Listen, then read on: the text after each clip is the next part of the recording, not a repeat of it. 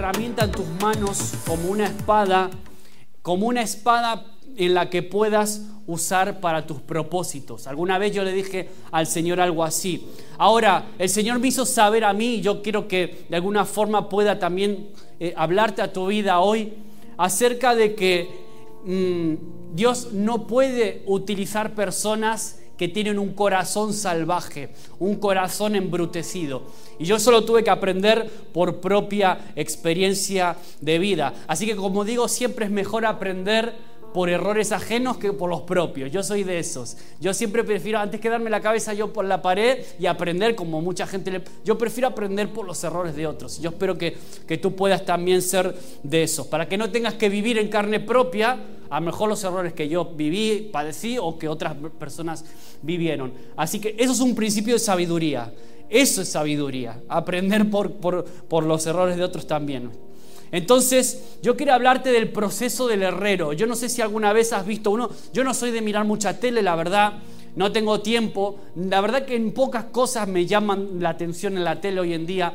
Hay un programa que sí que de vez en cuando, cuando hago algún zapping alguna que otra vez, que me engancha, que es Forjado a Fuego. No sé si alguna vez viste, eh, mira, a Selman también le gusta.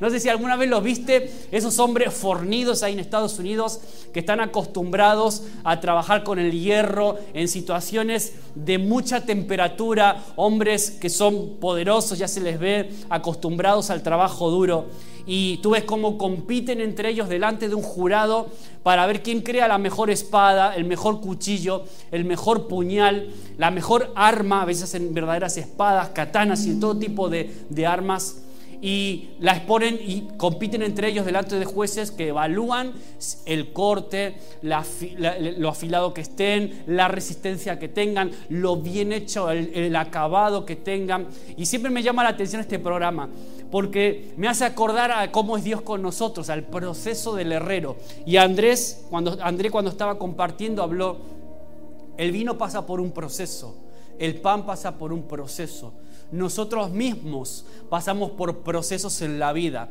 procesos difíciles, procesos como el de una forja. Por eso que te, hablaba de este programa que me llama la atención. El proceso del herrero habla de cómo convertir un hierro bruto y sin forma en una herramienta útil en las manos de Dios. Y si te das cuenta, si, ves, si viste alguna vez ese programa o, sabes cómo va el trabajo en las forjas, cómo se fabrican las herramientas, armas de, de hierro, lo que hacen es, lo primero, meten el hierro simplemente sin forma, lo meten en el fuego, lo calientan muchísimo, no sé cuántos grados, pero se pone al rojo vivo. Luego que lo sacan y lo que hace el herrero es darle un martillazo, ¡pum! Una serie, un golpe seco o una serie de golpes para intentar darle la forma. Y si te das cuenta, luego lo que hacen es meterlo en agua, en agua fría.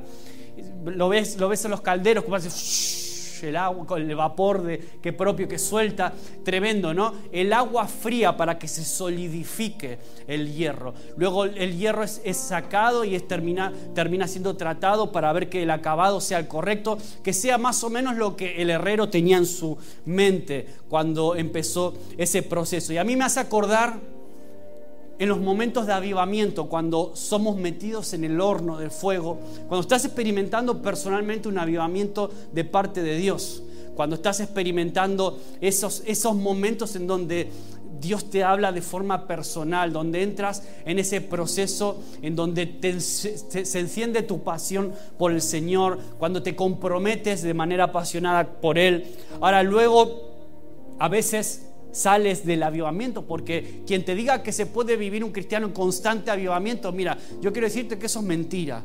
Es imposible vivir constantemente así. Eso no son los procesos de Dios, no son los procesos habituales. Pero hay momentos en donde Dios te saca del fuego, hay momentos en donde recibes un martillazo, en donde tu vida también es probada, como decíamos antes. Tu vida es probada, tu vida es machacada. Y hay momentos en los que luego te meten en el agua fría. Hay momentos de frialdad espiritual. Hay momentos que, si somos honestos, todos los hemos vivido, unos más, otros menos, unos un proceso más largo, más corto. Esos tiempos donde parece que Dios está lejos de ti. ¿Has vivido, experimentado alguna situación en tu vida así? Donde parece que estás frío.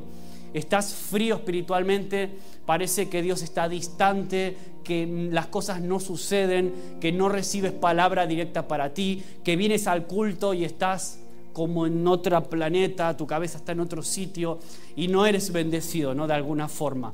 Pero yo quiero decirte algo, sea cual sea la situación, el, proceso en el que tú estás. Mira, lo importante no es tanto si estás en el avivamiento, en el horno de fuego, si estás recibiendo el martillazo de la vida, si estás quizás en una etapa de recibir golpes de parte incluso de Dios a veces, como habló Andrés el otro día, a veces es el Señor también quien trae, ¿no? Eso. Eh, no importa si estás en un proceso de frialdad, lo que importa de verdad es que tú estés en las manos del herrero, que todavía sigas en las manos de Dios. Eso es lo que yo quiero que te lleves hoy como lo más importante. ¿Estoy en las manos de Dios? ¿Estoy siendo procesado? ¿Estoy siendo trabajado? ¿O todavía soy material bruto? Todavía soy un corazón salvaje. Todavía soy un corazón salvaje que intenta hacer las cosas a su manera, con sus fuerzas. Su momento Andrés también decía algo eh, comentaba de que a veces venimos cargados, venimos trabajados y necesitamos soltar eso, esa autosuficiencia, esas fuerzas propias y ponerlas en los pies de Jesús. Y decir, Señor, me rindo, quiero ser el hierro en tus manos, quiero que me trabajes y que hagas conmigo lo que, lo que quieras.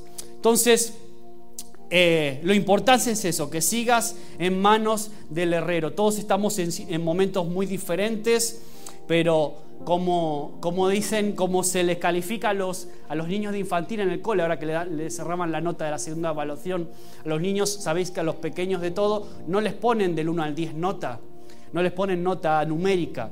Se les evalúa, por ejemplo a Sofía, se les evalúa en torno a las competencias adquiridas, si están eh, en proceso, si han sido objetivos alcanzados o si no, o si está con dificultad, ¿no? Entonces, nosotros podríamos decir que estamos en proceso todavía. ¿eh? Estamos, si, si el Señor nos tuviera que calificar, todos, cada uno de nosotros está en proceso aunque Él nos ve justo delante de los ojos de, cuando Él nos ve justo a través de Jesús, por su sangre que nos limpió y nos lavó, así todos nosotros estamos en proceso de perfeccionamiento. Así que dile al que está al lado ahí, estás en proceso de perfeccionamiento todavía. Todavía no llegaste a lo máximo, todavía no llegaste a eso que el Señor quiere de ti, que planeó, que diseñó para tu vida. Todavía seguimos mejorando, no importa la edad que tú y yo tengamos. Por eso hoy quiero hablarte, me encanta ese, versículo de la palabra, porque aquel que la buena obra empezó, la perfeccionará. Y si empezó la obra contigo, la va a perfeccionar, ¿vale? Así que estás en ese proceso. Eh, y te va a sacar del agua y si es necesario te va a poner otra vez en el fuego para que Él te avive, ¿no? Por eso quiero hablarte hoy de los desiertos. El tema de hoy Ahí lo ves en la foto, bueno, en la imagen quizás por los contraluces que tiene no se ve demasiado. Es un hombre que va como caminando por las arenas del desierto. Yo lo titulé de esa forma, la escuela del desierto, porque quiero decirte eso, que el desierto, los momentos de desierto en la vida, podemos, podemos verlo de dos formas. O nos lamentamos y los criticamos y deseamos huir de ellos, o lo tomamos como un parte del proceso de aprendizaje para nuestras vidas, como parte del proceso en el que Dios me está llevando, me está forjando, forjando mi carácter, forjando mi, mi corazón. Y quiero hablarte de alguien que aprendió esto en experiencia propia, alguien en la Biblia que todos conocemos bien como Moisés. Vamos a número capítulo 12, vamos a leer solo un versículo, el versículo 3 cómo define la palabra de Dios a Moisés, ya cuando está en una edad un poquito más avanzada, no en sus momentos de juventud. Dice, números 12.3, y aquel varón Moisés era muy manso, muy manso, más que todos los hombres que había sobre la tierra. ¿Cómo era Moisés ya de mayor? Manso, una persona equilibrada, supongo que tranquila, un hombre que no se sobresaltaba, que no, no era como Will Smith que saltó y no, no, no, no, ese no era Moisés. Eh, después, eh, después, después. Y, de, y a esto quiero ir ahora, Moisés era el, hombre más manso sobre la tierra, es verdad. Llegó a ser manso, pero en el principio de su vida también la palabra nos muestra que Moisés era de todo menos manso, era un caballo salvaje.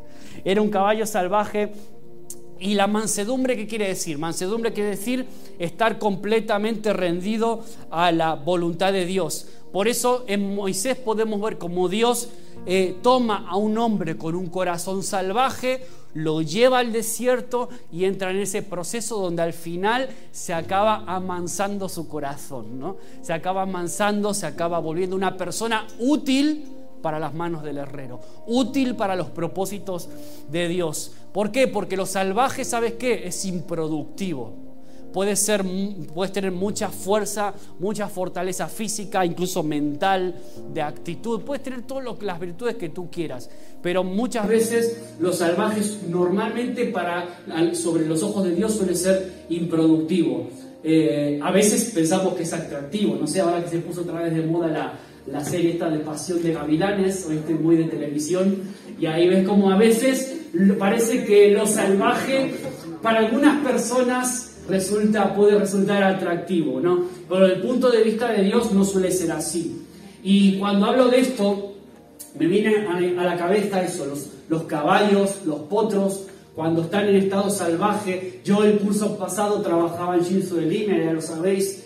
Eh, buena parte del alumnado que yo tenía eh, son de una cultura muy concreta de allí que están acostumbrados a que sus padres trabajen en la cría de animales y, muchos se dedicaban exactamente a esto, a domar caballos salvajes, a domesticarlos para luego venderlos a un precio. Evidentemente es un negocio.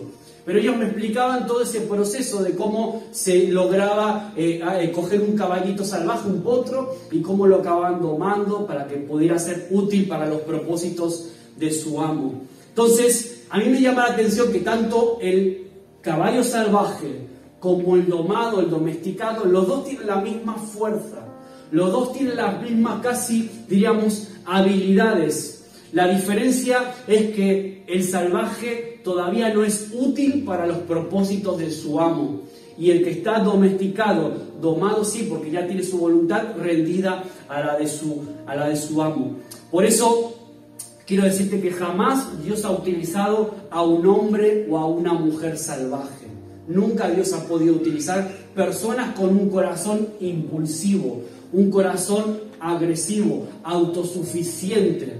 Y por eso me acordaba lo que yo creo que nadie del planeta Tierra eh, ha quedado exento de lo que ha pasado hasta la semana pasada. ¿no? El domingo, fue el domingo pasado, en esa escena, en esa entrega de los Oscars, donde se levanta este actor eh, tan conocido, tan carismático para muchos, parece un tipo buena gente, todos los que lo han visto y tal, y sin embargo, en un momento de impulsividad frente a una agresión verbal, a una broma, una broma de muy mal gusto, pero no deja de ser eso, una, una, una, broma de, tipo verbal, pues él se levanta, va y le planta un sopapo, un, un guantazo con la mano abierta al presentador que se la tuvo que comer con patatas y se quedó con cara de, de póker que no sabía muy bien cómo reaccionar, qué hacer, ¿no? Ahora, muy fácil sería criticar a Will Smith, sin duda lo que hizo es tremendamente triste para él, para su carrera, para su testimonio como actor, como persona, y creo que él ha tenido que aprender a asumir la responsabilidad de lo que hizo. Al otro día lo viste que salió llorando y todo, todo eso que habéis visto. Ahora yo pensaba, ¿no? ¿Cómo somos, cómo reaccionaríamos nosotros? ¿Cómo reaccionaría yo si, si públicamente se rieran o se mofaran de Romina, de mi esposa, de esa forma? ¿Cómo yo reaccionaría, no?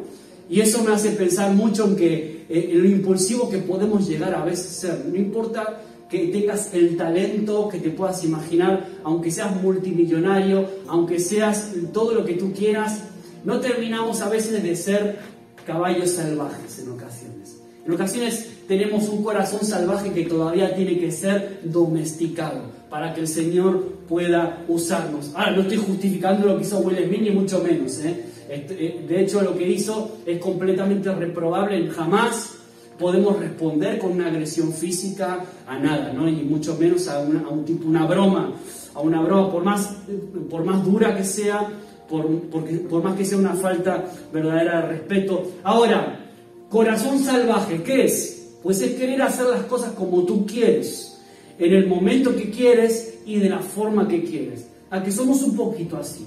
Seamos honestos con nosotros mismos. Independientemente del tipo de carácter, más calmado, más pausado, en ocasiones tenemos un carácter que a veces, como Will Smith, nos puede traer, nos puede jugar malas pasadas, ¿no? Y creo que todos podríamos dar experiencias de las veces que hemos metido la pata por culpa de esto, porque perdimos los papeles, porque no supe controlarme, porque no supe tener dominio propio sobre mí.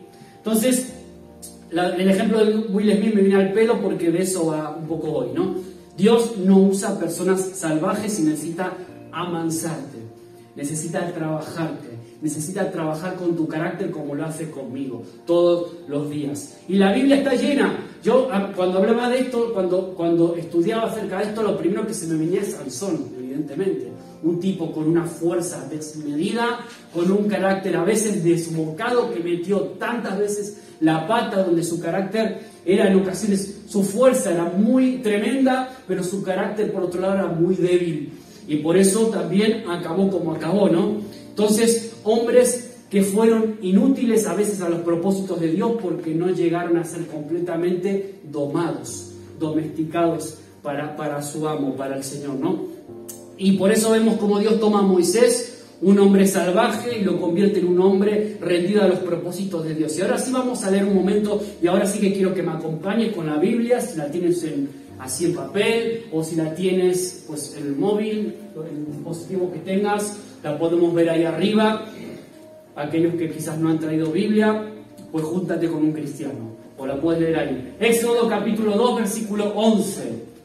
Vamos allá, vamos a ver un poquito acerca de esto, de los inicios de Moisés. Éxodo capítulo 2, versículo 11. La versión Reina Valera pone de título Moisés huye de Egipto.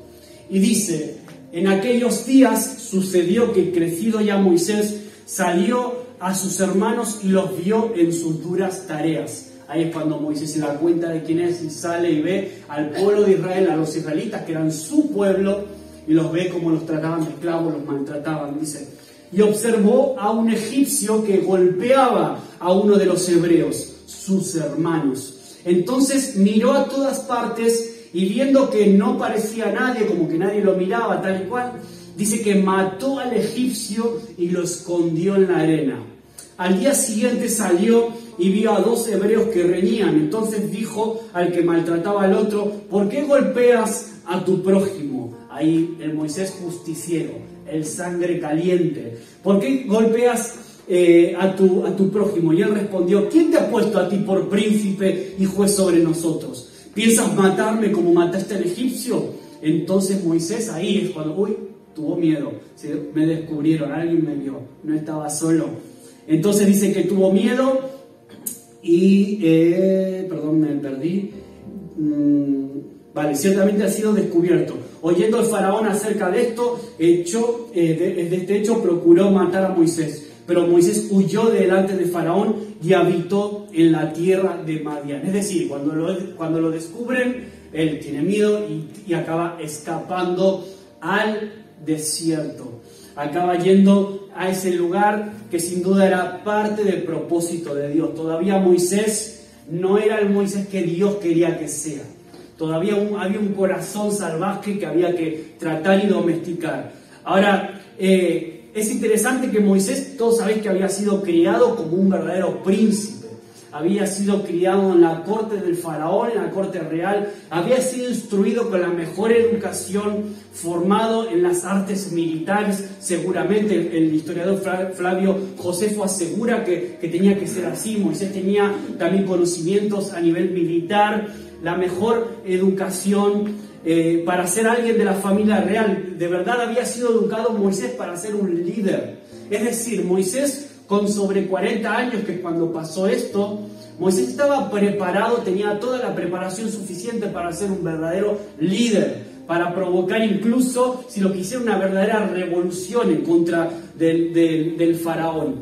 Estaba preparado para, para liderar algo así. Entonces Moisés dice que en ese momento ve cómo maltrataban a un compatriota suyo y ahí se enciende el celo por el, del Señor que estaba ahí como todavía escondido, estaba ahí trabajando, se enciende eso y le asesta un golpe y lo, y lo asesina brutalmente, mata a este guardia y tiene que huir al desierto, pues al esconder el cadáver, pero que al final lo acaban descubriendo. Ahora a mí me llama la atención, me llama la atención de esto, a veces pienso de esto, pero Señor, ¿por qué? ¿Por qué? O sea, si tú sabías que en el futuro eh, tú ibas a permitir que tantos egipcios murieran para que tu pueblo sea libre, ¿por qué en este momento te importó tanto esa, la muerte de ese guardia? Yo siempre pensé en eso, ¿no? Si estaba en tus propósitos todo eso en el futuro, ¿qué pasó aquí? Y a veces pienso que Moisés estaba intentando en ese momento hacer la voluntad de Dios, establecer su propia justicia con sus propias fuerzas establecer la voluntad de Dios en sus propias fuerzas, con la fuerza de su carne. Moisés intentó en ese momento hacer las cosas a su manera, a su tiempo, con sus métodos, intentó hacer la voluntad de Dios con un corazón salvaje. Y Dios nunca ha usado a alguien así para sus propósitos. Por eso, eh, para, para Dios, ese Moisés, al menos el de ese momento, era inservible porque era demasiado salvaje, demasiado capaz de sí mismo, demasiado autosuficiente. Tenía la mejor formación, estaba probablemente en el mejor momento aparentemente de su vida en cuanto a vitalidad, vigor físico incluso. Estaba eh, lleno de eso. Ahora Dios tiene que tomar a ese Moisés salvaje y llevarlo al desierto 40 años. Mira, esos son los tiempos de Dios, ¿eh? 40 años para amansar su corazón. Y la vida de Moisés es muy fácil porque tú la puedes dividir en tres bloques bien definidos. Los primeros 40 años, donde él se cría en la corte del faraón, donde está con ese corazón un poco complicado todavía. Los siguientes 40 años, donde él está en el desierto y los siguientes 40 años finales de su vida, que donde ya Moisés era el hombre más manso de la tierra y donde él ya estaba preparado para hacer lo que Dios le llamó a hacer. Ese era ya el Moisés. Así que los tiempos del Señor, por eso te digo, estamos en proceso. ¿eh? Y el proceso a veces nos lleva toda, toda la vida. Y yo quiero dejarte hoy el primer punto de hoy, son solo dos. El primero de ellos es, los desiertos son un lugar donde Dios nos atrae para hablarnos al corazón. Habitualmente solemos escapar, huir de los desiertos. Pero el Señor a veces le gusta llevarnos momentáneamente. a lo que no podemos hacer es vivir en el desierto. Ese no es el propósito de Dios, vivir en esos desiertos, sino que esos son momentos donde Dios de repente nos saca de muchas cosas, nos retira personas o cosas de nuestra vida que estorban para Él. Y Él dice, te voy a dejar para que te encuentres solo conmigo. Vas a tener un encuentro conmigo. Mira, Oseas eh, capítulo 2, versículo 14 dice, habla, está hablando Dios al pueblo de Israel. Dice, pero he aquí, yo la atraeré y la llevaré al desierto, a la nación de Israel, está hablando. Y le hablaré a su corazón. El desierto era necesario como un lugar donde el Señor a veces nos habla, habla a nuestro corazón, nos seduce, nos atrae otra vez. Los desiertos son lugares donde a veces, como estaba en esa imagen de atrás, nos podemos encontrar perdidos, pero son los lugares donde somos hallados también por Dios, donde tenemos tiempo de intimidad, donde Él vuelve a seducirnos, a seducir nuestro corazón. Y cuando hablo de desierto, en ocasiones viene a mi, a mi mente eh, los pastores de Medio Oriente. Esto lo compartí hace un tiempo atrás en alguna otra prédica, también en algún otro mensaje. Los pastores de Medio Oriente, hay una imagen, no sé si la puedes poner la otra, esa. Los pastores de Medio Oriente, eh, en ocasiones cuando tienen una ovejita rebeldona, una ovejita de estas locas que se escapan, de la se escapan del, grupo y no, las, no hay manera de traerlas están eh, en peligro de muerte, porque cuando se escapan del grupo, pues evidentemente quedan expuestas a que una, una fiera, un animal, un lobo pueda, pueda hacerles daño, puedan, puedan comérsela, puedan matarla. Ahora, el pastor que ama esa oveja salvaje, ¿sabes qué hace para amansarla? Algo que si tú lo ves, en principio puede darte un poco de grima y te puede causar cierta impresión. El pastor con esta oveja rebelde dice que la, yo una vez lo vi esto, como la, la tomaban, ponían una de sus patas sobre una piedra y con otra piedra el pastor le da en la pierna y le rompe en la pata y le rompe el hueso. En ese momento la oveja empieza a retorcerse de dolor, empieza a tener espasmos. Le duele, evidentemente, el dolor es, es, tremendo. Yo me imagino que en ese momento, si fuera una película de Disney donde los animales hablan, me imagino a la oveja, pero pastor, tú no eres quien me tiene que llevar a los verdes parados. Pastor, pero tú no eres el que me tiene que llevar a las aguas de reposo. ¿Por qué me haces esto? ¿no? ¿Por qué el pastor maltrata, podríamos decir, a una oveja así. Y en ese momento el pastor, cuando está la pierna quebrada, la, pata quebrada, lo que hace es ponerle unas tabrillas, curarle, ponerle una venda alrededor. Y lo siguiente que hace es ponérsela como está en la imagen, encima de sus hombros y a todos los sitios a los que él va durante varias semanas donde, donde esa pata se está curando, donde esos huesos se van uniendo y solidificando, esa oveja empieza a escuchar y a reconocer la voz de su pastor. El pastor habla y la oveja escucha. La oveja empieza se empieza a producir como una especie de unión entre el pastor y la oveja durante esas semanas.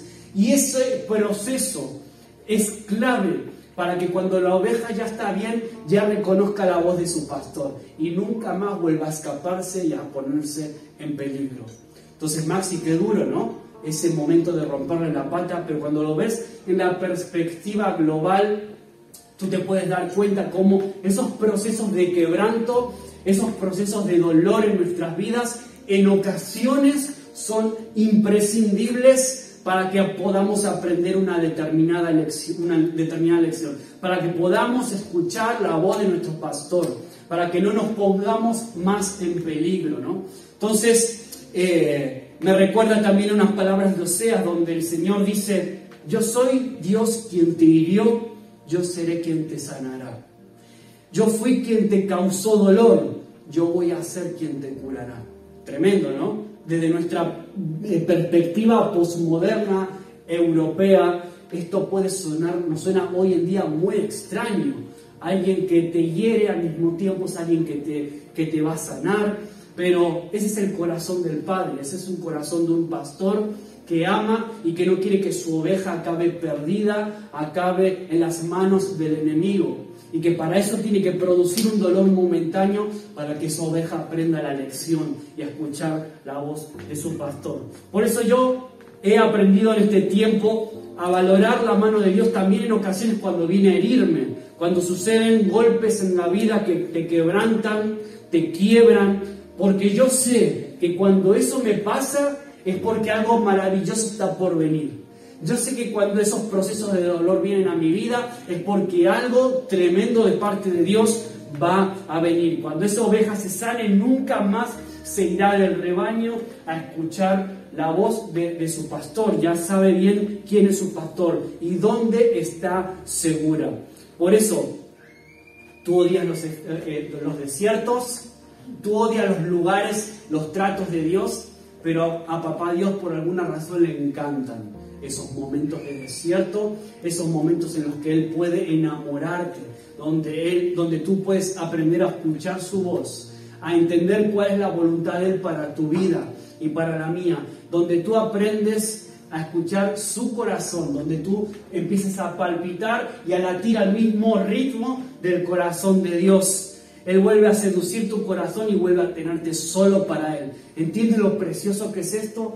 ¿Cuántos desiertos a veces pasamos y los maldecimos? Yo me he encontrado muchas situaciones duras en mi vida, situaciones aparentemente de desierto en los que yo intenté escapar, intenté huir y los maldije. Y Señor, ¿y por qué esta situación? ¿Y por qué este desierto?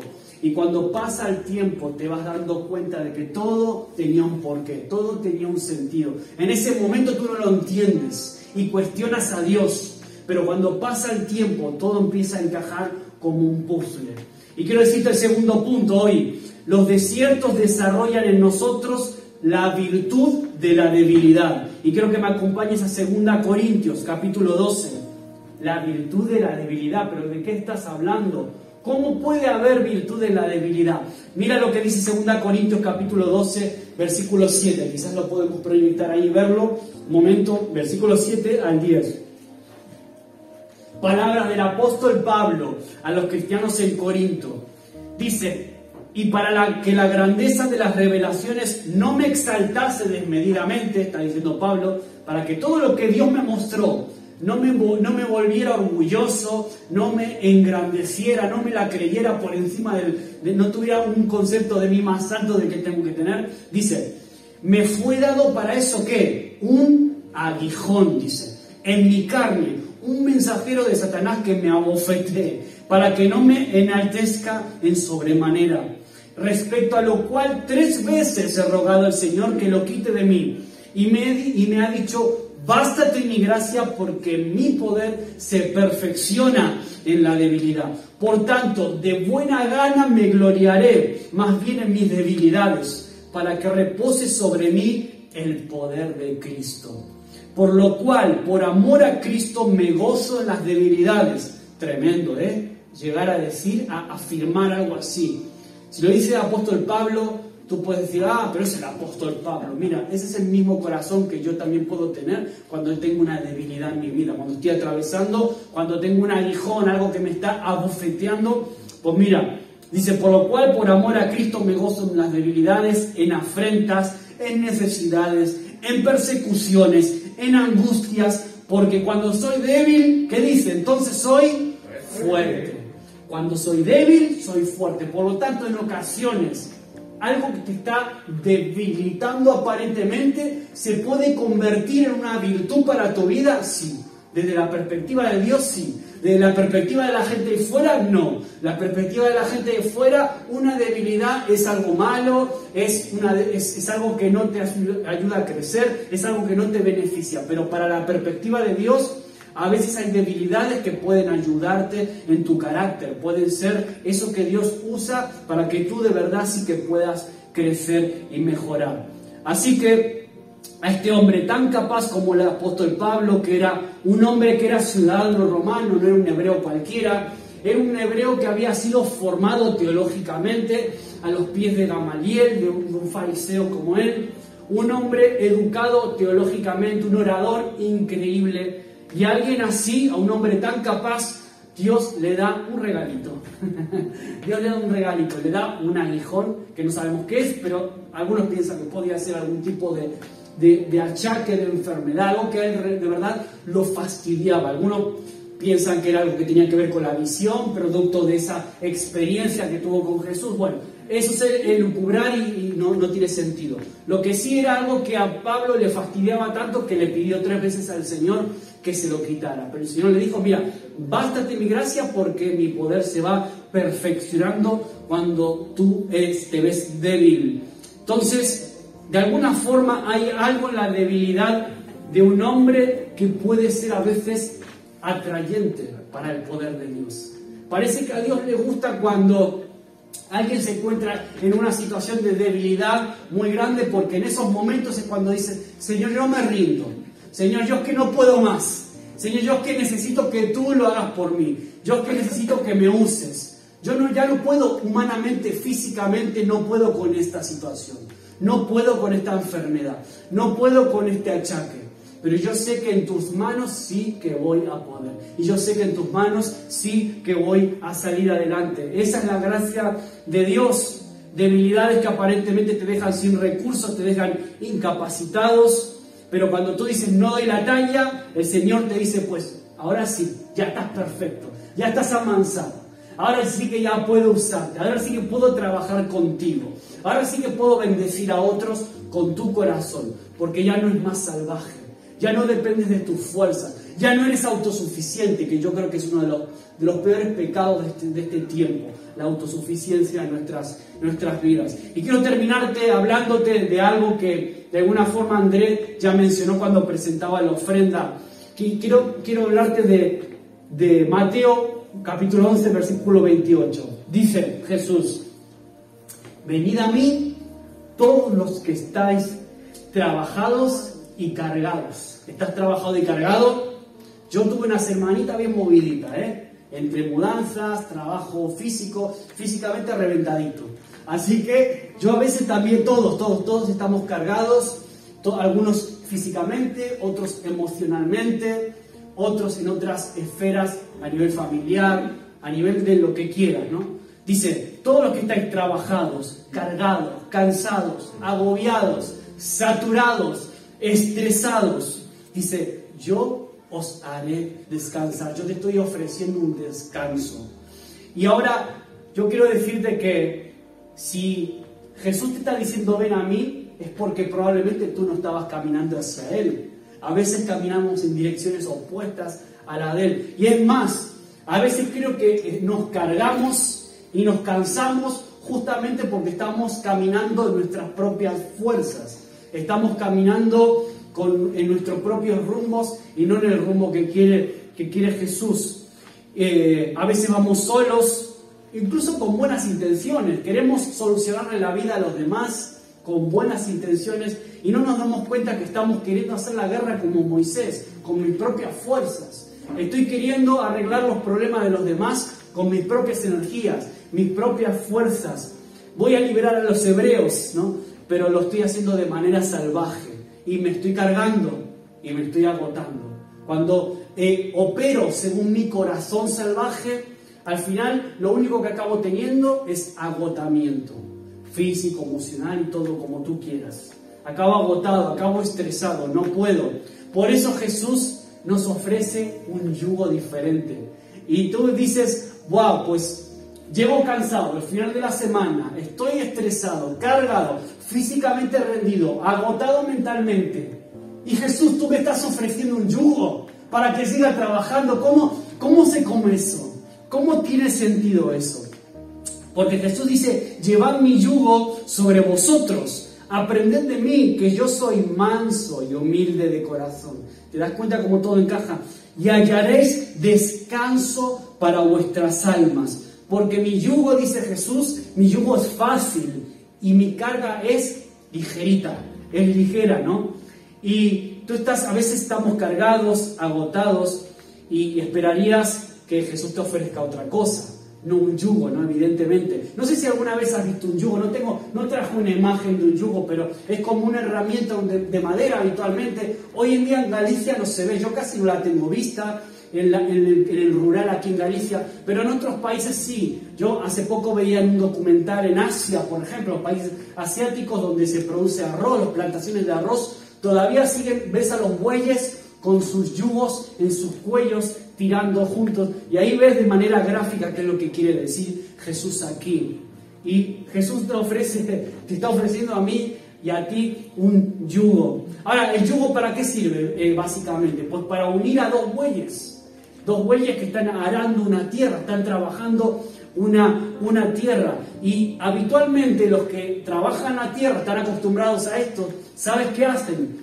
pues ponen a un buey de un lado, un buey manso, un buey que ya, eh, ya suele ser más mayor, más viejo, que ya es, ya es, ya manso, ya ha sido eh, amansado, y del otro lado ponen a un buey un poco más salvaje, más joven. Entonces, ¿qué sucede? ¿Qué hace el buey? ¿Qué hace, qué hace el, el, yugo en los dos bueyes? Lo que hace es que cuando el buey, el buey manso va para un sitio, el salvaje tiende a irse para otro pero no puede irse porque está unido.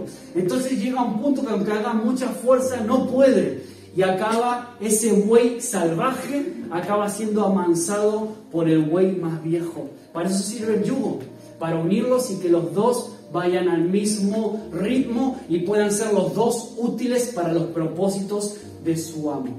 Eso es lo que hace un yugo, domar el corazón salvaje de un buey. Entonces, ¿Quién es el buey viejo? ¿Quién sería el buey viejo en esta, en esta representación? Jesús está diciendo, usa mi yugo, únete conmigo, yo soy el buey viejo, únete conmigo, vamos a caminar juntos. Deja de tirar, deja de irte para otro sitio, deja de vivir por tus impulsos, con tu autosuficiencia. Ven a caminar conmigo, yo te muestro, vamos a caminar juntos. Ese es el mensaje que el Señor te quiere dar en este, en este día. Toma mi yugo, te invito a una relación de unidad donde te voy a enseñar el camino de la mansedumbre y la humildad, porque cuando tú te quieras ir a la izquierda, yo te diré, no, es a la derecha.